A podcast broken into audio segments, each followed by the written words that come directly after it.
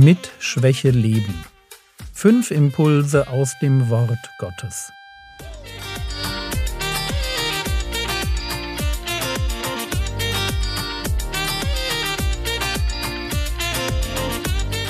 Theologie, die dich im Glauben wachsen lässt, nachfolge praktisch dein geistlicher Impuls für den Tag. Mein Name ist Jürgen Fischer und heute geht es um Schwäche, weil Gott mich schwach macht. Gestern haben wir uns vorsichtig beim Thema Schwäche dem Punkt genähert, dass Gott unser Leben auf seine Weise lenkt. Am Beispiel von Josef haben wir gesehen, dass die Höhen und Tiefen unseres Lebens dann unserer Berufung nicht im Wege stehen, wenn wir Gott vertrauen, wenn wir nicht aufhören zu glauben, dass er weiß, wie die Wechselfälle unseres Lebens in seine Geschichte mit der Welt hineinpassen. Und ich sage bewusst mit der Welt. Unser Horizont ist häufig zu klein. Wir sehen dann nur unser Leben oder unsere Gemeinde, aber Gott denkt eben schon mal größer. Im Allgemeinen ist unser Denkfehler nämlich ein doppelter. Erstens glauben wir, ergründen zu müssen, was unsere spezielle Berufung ist, und zweitens denken wir, dass Starksein für die Erfüllung dieser Berufung irgendwie besser wäre. Ich möchte tatsächlich beides in Frage stellen. In meiner Bibel steht nicht, suche deine Berufung sondern da steht in Prediger Kapitel 9, Vers 10, Alles, was deine Hand zu tun findet, das tu in deiner Kraft. Merkt ihr? Wieder die Betonung von deine Kraft. Was nicht in meiner Kraft steht, das ist nicht mein Job. Ich darf im Heute leben. Ich darf die guten Werke finden, die Gott für mich vorbereitet hat.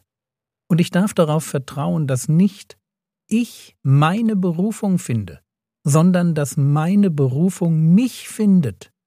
Mich findet, weil Gott mich Schritt für Schritt zu ihr führen wird, wie er das bei Josef getan hat. Und wenn wir das glauben können, dann dürfen wir auch glauben, dass alle Schwäche in unserem Leben dieser einen Berufung dienen muss, die Gott für uns hat, auch wenn wir das nicht auf den ersten Blick verstehen. Es ist nämlich so, Gott bekommt mehr Ehre, wenn wir schwach sind, und er durch unsere Schwäche hindurch seine Stärke leuchten lässt. Wir hatten diesen Gedanken schon in der ersten Episode. 2. Korinther Kapitel 4 Vers 7 Wir haben aber diesen Schatz, gemeint ist das Evangelium. Wir haben aber diesen Schatz in irdenen Gefäßen, also in zerbrechlichen Körpern, damit das Übermaß der Kraft von Gott ist und nicht aus uns. Die Welt formuliert, zeige, wie toll dein Leben ist. Gott spricht, zeige, wer durch dich hindurch wirkt. Und das ist desto wichtiger, je begabter wir sind. Keiner hat das in der Bibel feiner formuliert als der Apostel Paulus.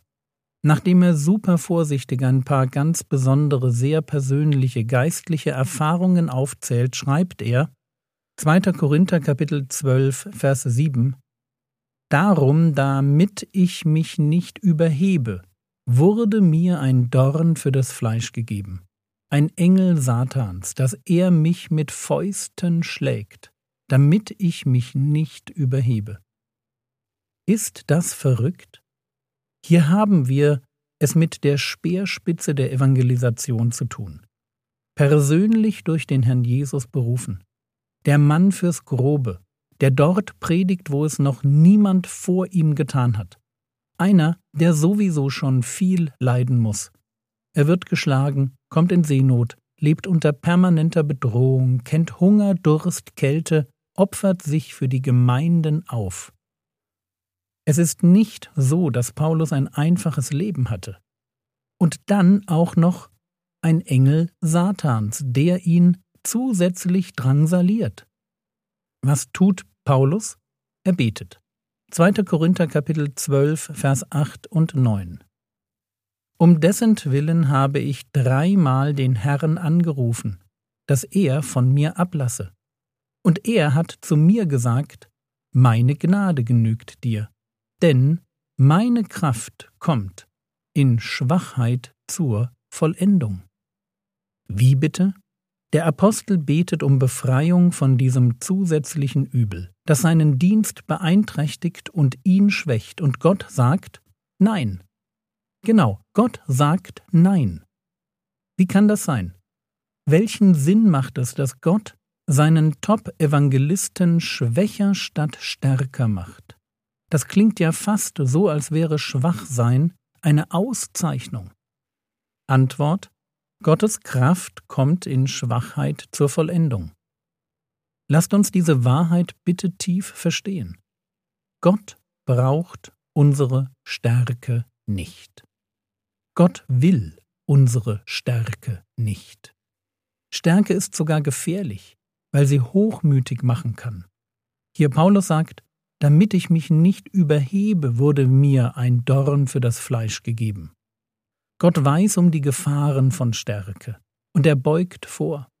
Ein Dorn im Fleisch, etwas zusätzliche Schwäche, eine Einschränkung, die mir nicht passt, die mich behindert, die meiner Berufung scheinbar im Wege steht und die doch nichts weiter ist als Gottes liebevoller Versuch, mir zu zeigen, worauf es wirklich ankommt. In der Welt sind die Starken die Macher. In Gottes Reich sind es die Schwachen. Und warum? Weil Gottes Kraft nur dort zur Vollendung kommt, wo ich schwach bin. Will sagen, ich bin dort am effektivsten, wo ich im Vertrauen auf Gott aus der Schwäche heraus diene. Darf ich euch ein Geheimnis verraten? Wenn ich mit dieser Perspektive lebe, kommt ganz viel Gelassenheit in ein Leben. Gelassenheit, weil ich glaube, dass Gottes Wirken nicht mehr von meiner Stärke abhängt. Dass es tatsächlich reicht, im Rahmen meiner Möglichkeiten treu meinen Dienst zu tun und mich daran zu freuen, dass Gott in den Momenten, die mir die schwächsten zu sein scheinen, am besten wirken kann. Paulus kann über seinen Dienst in Galatien schreiben, Galater 4, Vers 13, Ihr wisst aber, dass ich euch einst in Schwachheit des Fleisches das Evangelium verkündigt habe. Und er kann an anderer Stelle prägnant festhalten, 1. Korinther 1, Vers 25. Denn das Törichte Gottes ist weiser als die Menschen, und das Schwache Gottes ist stärker als die Menschen. Dazu fällt mir nur ein Amen. Wenn ich auf meinen eigenen Dienst sehe, dann kann ich nämlich nur schmunzeln. Ich glaube, dass Gott mir eine Berufung geschenkt hat, Predigten zu halten. Aber wenn ich mich anschaue, mit der brüchigen Stimme, dem Lispeln, wenn ich mein kaputtes Langzeitgedächtnis betrachte, das schneller Bibelverse vergisst, als ich sie lernen kann, oder wenn ich mir eingestehe, dass ich definitiv nicht der Typ mit der charismatischen Persönlichkeit bin, der einfach so voller Herzlichkeit und Selbstsicherheit den Raum beherrscht.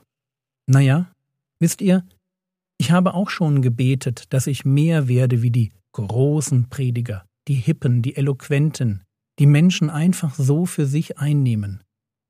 Und dann habe ich irgendwann umgedacht und mich einfach an dem gefreut, was Gott mir geschenkt hat.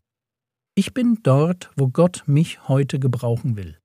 Ich werde nachher wieder ans Mikrofon treten und mir beim Schneiden dieser Episode vielleicht kurz wünschen, doch eine schönere Stimme zu haben, um dann im nächsten Moment Gott für das zu danken, was er mir gegeben hat, weil meine Schwäche, nämlich ihn, nicht begrenzt. Und darauf kommt es an, dass Gottes Ziele in Kraft zur Vollendung kommen. Und ob wir das nun glauben oder nicht, Gottes Kraft kommt in Schwachheit zur Vollendung.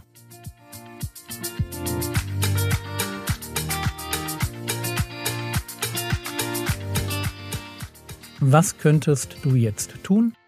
Du könntest überlegen, wie sich das Thema der heutigen Episode im Leben des Herrn Jesus wiederfindet. Das war's für heute. Überlege dir doch, wie du dienende Geschwister in deiner Gemeinde ermutigen kannst. Achte dabei besonders auf die, die ihren Dienst im Hintergrund tun. Der Herr segne dich, erfahre seine Gnade und lebe in seinem Frieden. Amen.